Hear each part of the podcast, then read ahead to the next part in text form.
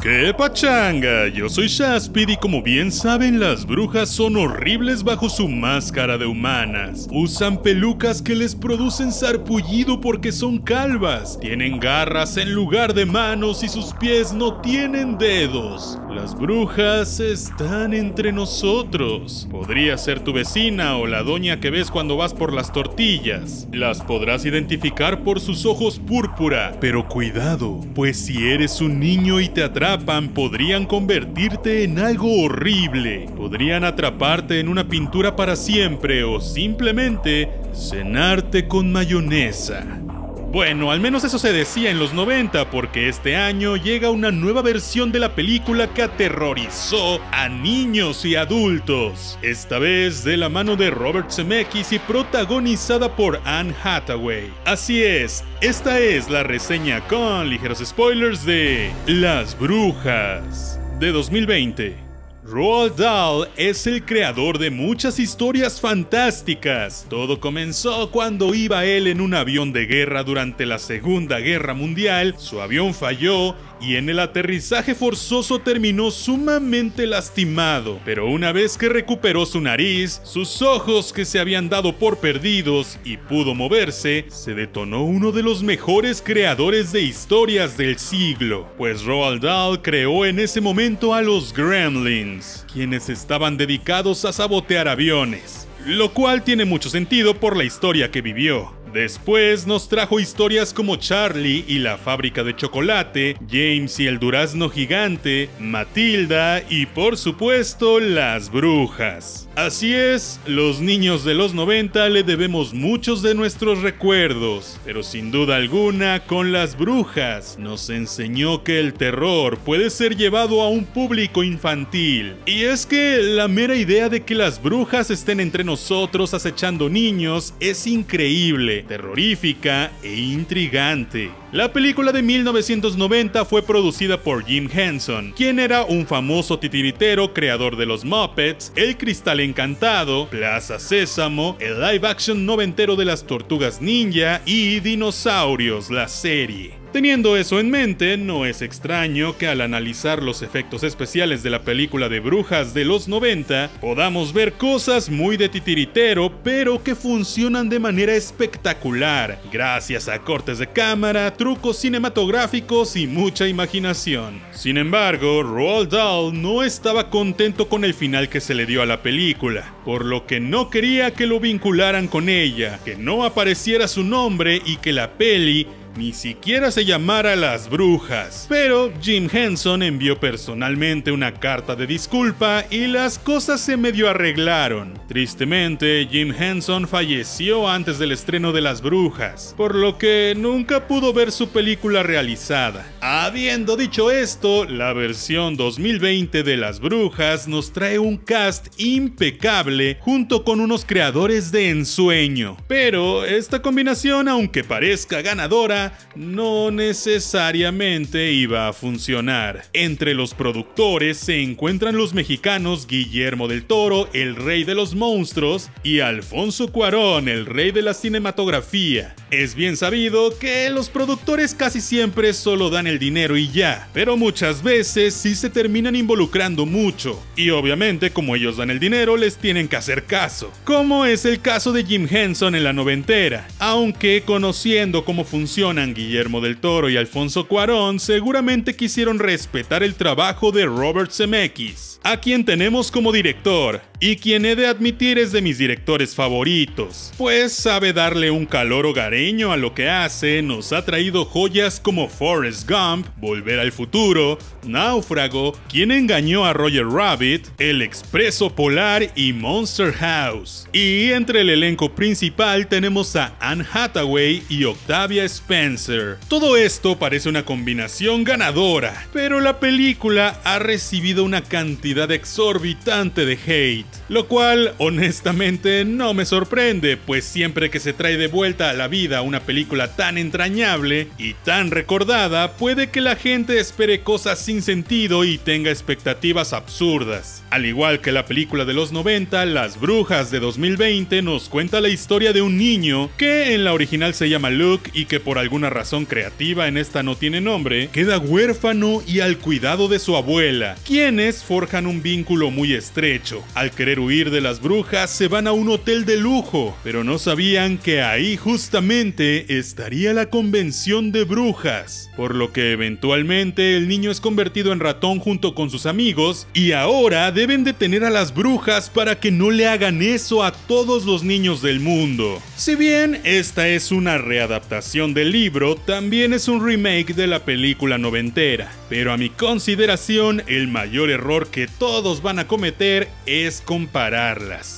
pues esta nueva versión dista mucho de la noventera por razones muy obvias a mi parecer. Para empezar, la manera de hacer cine ha cambiado mucho desde ese entonces a la fecha. Los estándares de calidad visual se han modificado y el ritmo cinematográfico es mucho más acelerado ahora. No sé si lo han notado, pero el dinamismo de las pelis es mayor. Hay más cortes de cámara, cuentan solo lo indispensable y se eliminan espacios vacíos. Por lo que si antes veías como una persona se despertaba, se levantaba de la cama, caminaba por el pasillo, llegaba a la cocina, se servía agua y se topaba con un asesino, actualmente solo verías como la persona despierta, aparece en la cocina bebiendo ya el agua y ¡pum! Aparece el asesino. Por eso, ahora las películas duran mucho menos. Esto afecta directamente la percepción de la nueva versión en relación con la original, pues hay cosas sin repercusión que en esta no se cuentan, pero en definitiva algunas de ellas eran necesarias para dar sensaciones al público. Por ejemplo, en esta nueva versión la mayoría de las brujas son imperceptibles, son solo extras que rondan alrededor de la gran bruja, pues esta es la única que importa. El resto no tienen mayor presencia en la película. Además, el final fue modificado por lo que ahora no hay ni siquiera una asistente de la gran bruja. Algo que sin duda caracteriza a la original es el terror. Pues aunque no era un terror enloquecido, sin duda era algo que causaba pesadillas y mucha repulsión, pues el trabajo de caracterización de Angelica Houston es impresionante. Les tomaba 7 horas lograrlo. Y aquí se optó por algo mucho más family friendly, pues todas las brujas tienen una boca gigante que ocultan con maquillaje. Esto respondiendo a posibles quejas que podría haber actualmente por una bruja demasiado tenebrosa en una película familiar. Ya saben, el 2020. Las tomas aberrantes y los super close-ups que se hacen a los personajes es algo que se quedó en mi mente por siempre. Y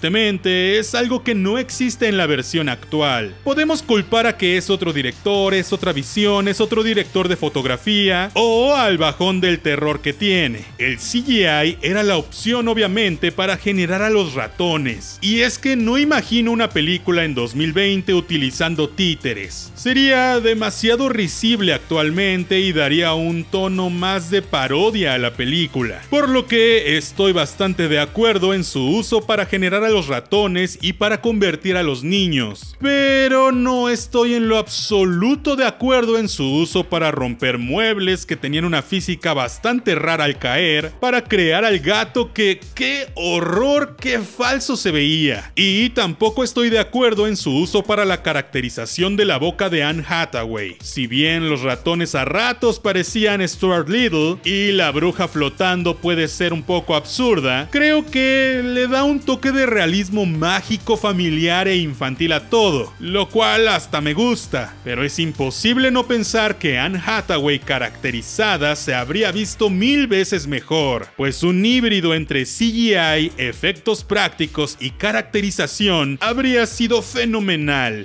Debo admitir que desde niño había ciertas absurdeces en la original que yo siempre me cuestioné y que Zemeckis tuvo a bien aterrizar y reparar. Por ejemplo, el que nunca nadie oliera al niño escondido en el auditorio entre tanta bruja y sobre todo teniendo a la bruja mayor que se supone que es la más poderosa, me parecía tonto. Aquí justificaron muy bien eso haciendo que la bruja notara algo sin estar segura hasta que lo encuentra. El que solo la bruja principal fuera súper fea y se quitara la cara y las demás solo tuvieran peluca me parecía raro, aunque ahora entiendo que era por presupuesto y por tiempo, pues seguramente convertir a Angelica Houston en bruja ya era demasiado cansado y caro como para hacerlo con todas. De hecho, incluso para no ponerle calva a tantas mujeres, utilizaron a muchos hombres pelones en los extras entre las mujeres. O por ejemplo, el que solo la bruja principal se convirtiera en rata mientras que las demás brujas en ratones también era extraño, pero CMX lo justificó haciendo que todas las brujas fueran iguales tanto en su versión real como en su versión ratona o rata.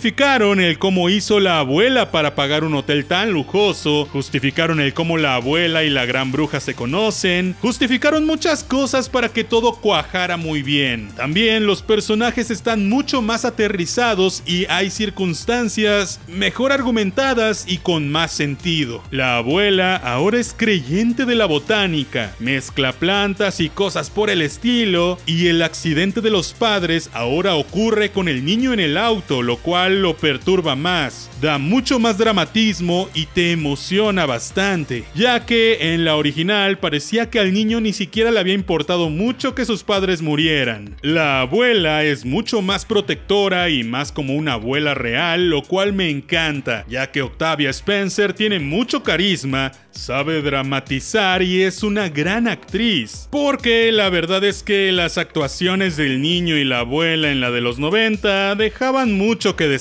Como por ejemplo cuando la abuela se desmaya. Sin duda, Zemeckis sabe perfecto cómo manejar las partes más dramáticas y emotivas y que te dan esa sensación de hogar. La primera parte antes de que lleguen al hotel está dirigida con maestría, pues está todo situado en los 50, con días soleados y lluviosos, lo cual le da un feeling muy cool a todo. El cómo la abuela intenta contentar al niño para que no esté todo triste y perturbado es genial. Y la verdad es que toda esta parte me recordó muchísimo a Forrest Gump. Ya saben, cuando al principio nos cuenta cómo era su vida de niño y cómo era su relación con su madre y su casa. Pues al tener esta voz en off que nos contaba todo desde una perspectiva adulta pero muy juvenil y jovial, todo agarraba un tono bastante padre. Después, cuando empieza la aventura con las brujas y los ratones, me recuerda mucho a Monster House, porque son tres personajes, una niña y dos niños en una aventura bastante atípica, cosa que es un poco una fórmula ganadora. Sin embargo, Monster House es una de esas películas agridulces que a muchos les encanta y muchos odian. Pues Robert Zemeckis es bien sabido que no es muy bueno utilizando tecnología. Por mucho tiempo se casó con la animación basada en captura de movimiento, lo cual hizo que muchos lo odien en varias de sus películas, como en El Expreso Polar, Monster House o en Los Fantasmas de Scrooge. En lo personal no me disgusta, pues El Expreso Polar es de mis películas favoritas, pero entiendo el descontento. Hablando de la niña, este personaje es una añaduría, pues el niño, en lugar de tener dos ratones normales, tiene solo una que eventualmente descubrimos que también era una niña. La justificación que hacen para saber por qué rayos no dijo nada antes es bastante tonta, forzada y metida con calzador. La verdad es que sí se siente como una adición innecesaria solo para que hubiera un personaje femenino en la película.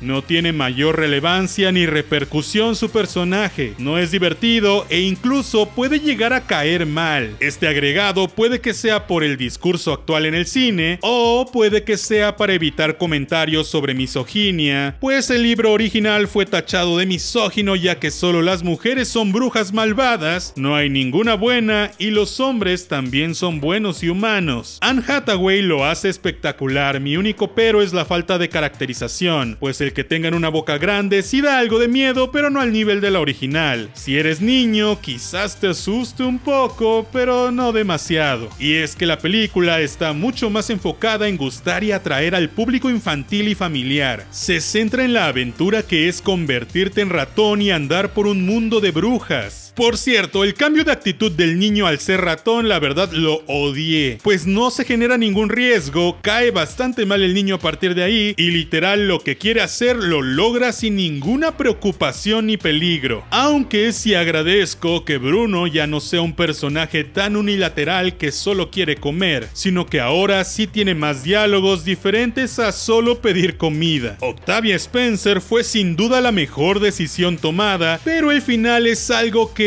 aunque ahora está más apegado al final original del libro, creo que está manejado casi a manera de chiste. Es el peor final que he visto en años, es una tremenda porquería y estupidez garrafal, y no me sorprende que la gente acabe odiando o menguando su opinión de toda la película solo por ese final. El diseño de producción, la ambientación y la fotografía están a años luz de la original, pues obviamente el presupuesto y la tecnología actual ayudaron mucho ahora, pero en general todo el arte de la película está increíble, visualmente es bastante bonita y se sigue sintiendo como un cuento que te están contando por todo el aspecto visual. Sin embargo, sí extrañé la historia de la niña en el cuadro, pues me parecía súper mágica, hermosa y poética. Y aunque añaden una historia que de hecho sí está en el libro original, creo que tiene menos corazón. Amé que rotaran el orden de los eventos iniciales, pues da más sentido argumental y hace que no todo parezca basado en coincidencias. Pero bueno, en general es una excelente película si no has visto la noventera, es una buena película si no quieres comparar, y es una película pasable pero por debajo de la original si las comparas. Yo como siempre voy un poco en contra de lo que dice la mayoría, pero para mí es mucho mejor esta versión aunque sí le tengo más cariño a la otra. La dirección de Robert MX me sigue encantando y yo te recomiendo que la veas sin expectativas y sin ideas de ningún tipo. Espero que pases un buen ratón.